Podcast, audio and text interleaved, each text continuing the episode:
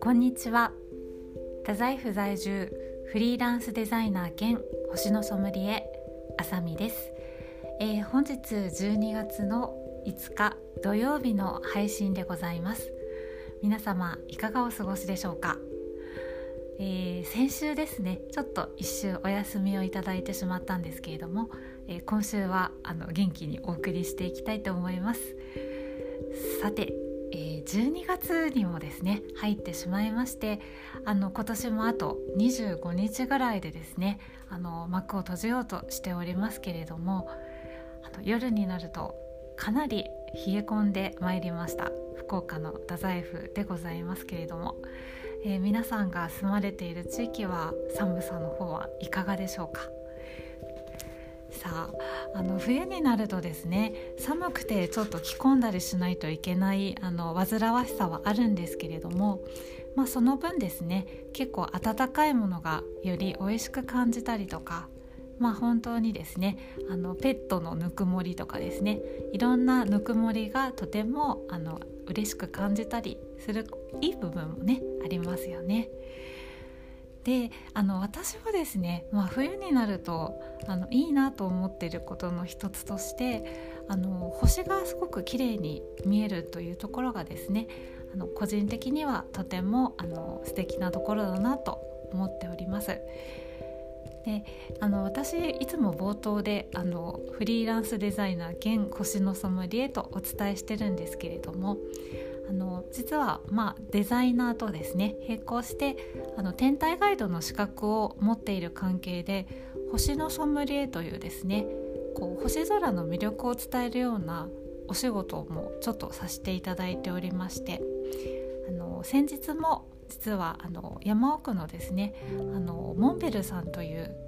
アウトドアのですねあの有名なブランドがあるんですけれどもそちらの会社さんがされているあのモンベル五箇山ベースキャンプというですねおしゃれなキャンプ場であの地元の FM 局さんにお声をかけていただきまして天体ガイドのイベントをさせていただきました。で、えー、時期的にはですね11月の末ぐらいだったんですけれどもあの天体のですね実はイベントってかなりあの天候に左右されるところがあるんですけれどもこうその日はですねその参加者さんの祈りが届いたのかもう見事な晴天でございましてすっごくですね晴れたあの空の中をですね天然のプラネタリウムのようにキラキラ輝く星が、えー、流れ流れるようにですねこう輝いていてで皆さんと一緒に星を眺めてまいりました。であのその時にですねご質問があったことがありましてあのなんでね冬ってあの星が綺麗に見えるんですか？というご質問を参加者の方からいただきました。であのそちらのですね質問に答えながらちょっと今日はあの冬の星座のお話をさせていただきたいと思いますさあ皆さん冬に、まあ、星を眺められたことがある方いらっしゃいますでしょうか？で星あの冬にですね見える星座っていうとあの何を浮かべられますか？結構一番最初にあこれ私これだったら知ってるっていう風にですねあの思い浮かべられるような星座っていうのがあの冬の中にあるんですけれども。さあ何でしょう、えー、このですね星座が実はオリオン座なんですね。でオリオン座思い浮かべられてた方いらっしゃいますか？であのオリオン座っていうのがですね結構星座の中では一番あのポピュラーなみんなが思い浮かべあの思い浮かべやすいですしそして見つけやすいあの星座かなというふうに思うんですけれどもこちらの星座はあの冬の星座の有名な代表格になります。で、えー、オリオン座がですね見えてくると私もあのあ冬が来たなというふうに感じることが多いんですけれどもちょうどですね、まあ、今の時期12月になりますとですね9時過ぎぐらいからあの太陽が昇る東の方角からですねだんだんオリオン座が昇ってくるような形になりましてでちょうどですね夜中の12時頃ぐらいにあの南の天高いところにこう輝いている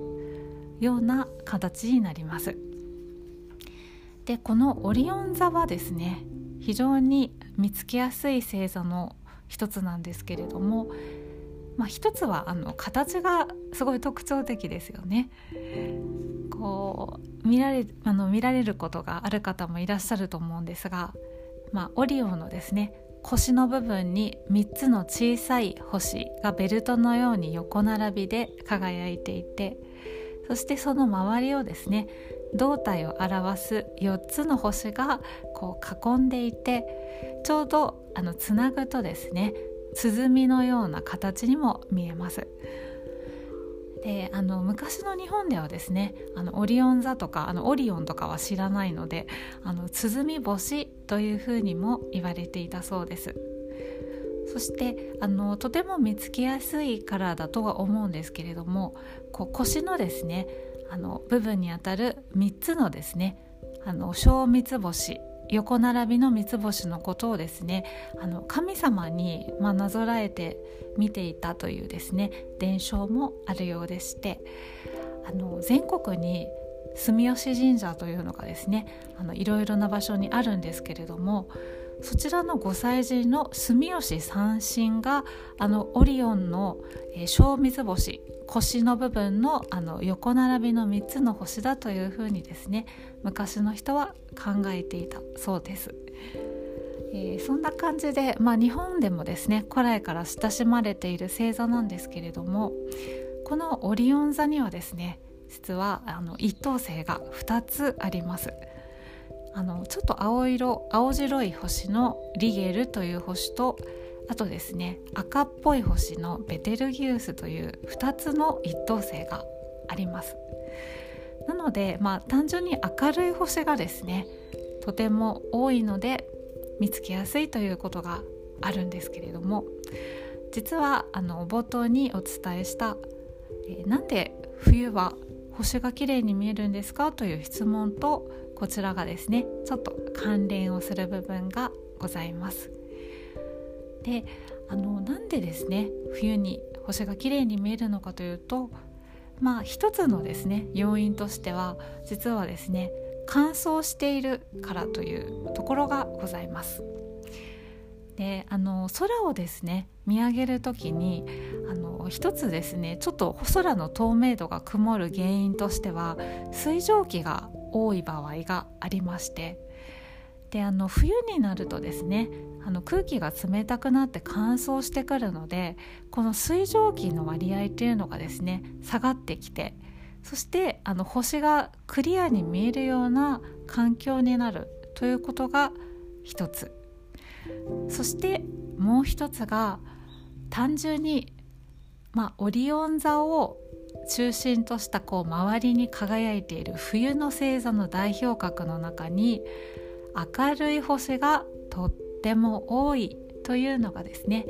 あの私は冬の星座が綺麗に見える要因ではないかなと思っております。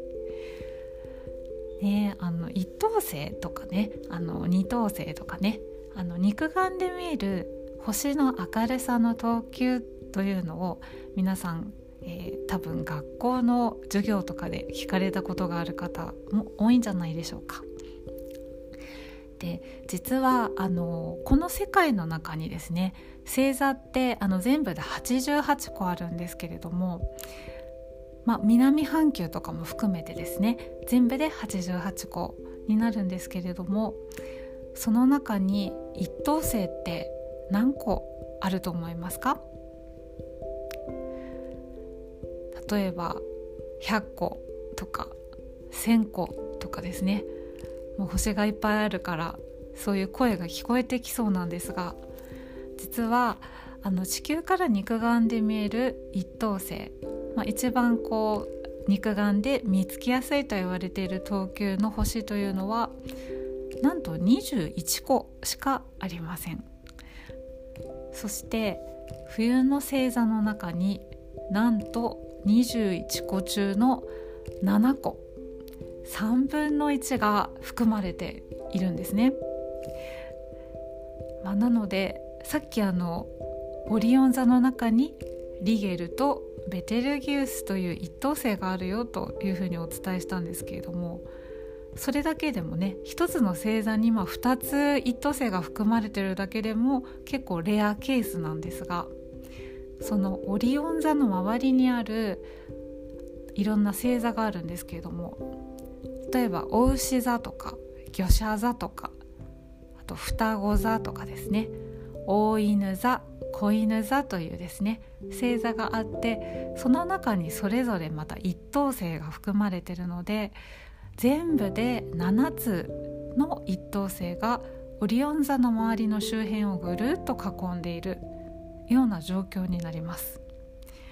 でこれあまりにも綺麗に見えるのであの天文学の世界では冬のダイヤモンドというふうに言われてこれをちょっとですねなぞると六角形みたいな形になるんですけれども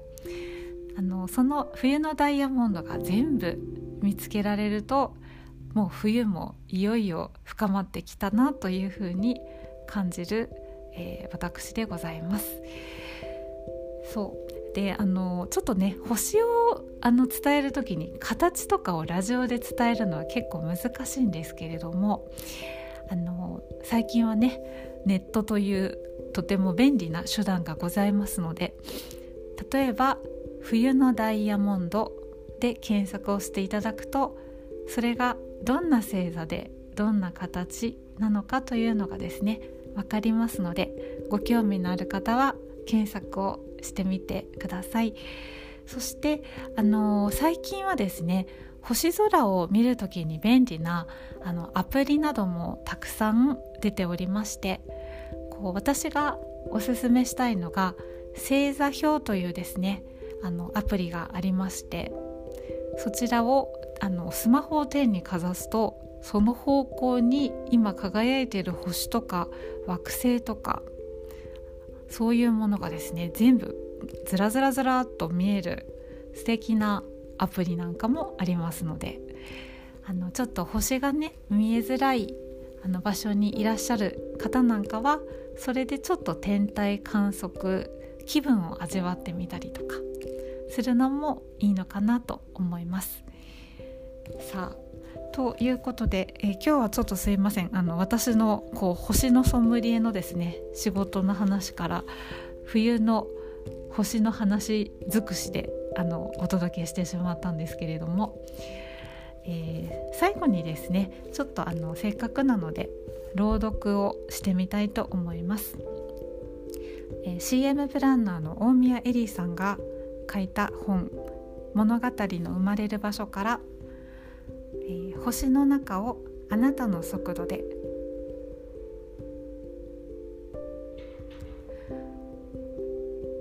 星空の中をあなたの足で。あなたの速度で。歩きながら。感じてほしい。あなたの速度で。あなたの心に芽生えるものを。星の間をくぐり抜け宇宙の間を行きましょう。星と星をかき分けてずんずん宇宙を散歩してぐんぐん記憶が遠ざかりどんどん些細がなくなって君は宇宙と一つになる。ただあるのは感覚だけ。天の川に飛び込んで宇宙に沐浴するよ。星の光に自分を重ねるよ。天の川に飛び込んで川の流れと同じ速度で歩いてみるよ。するとゆっくりとゆっくりとあなたは自由になる。目を閉じて宇宙に沐浴してするとあなたの心はキラキラと流れていくよ。自由に流れていく。星の明かりを吸い込んで今夜は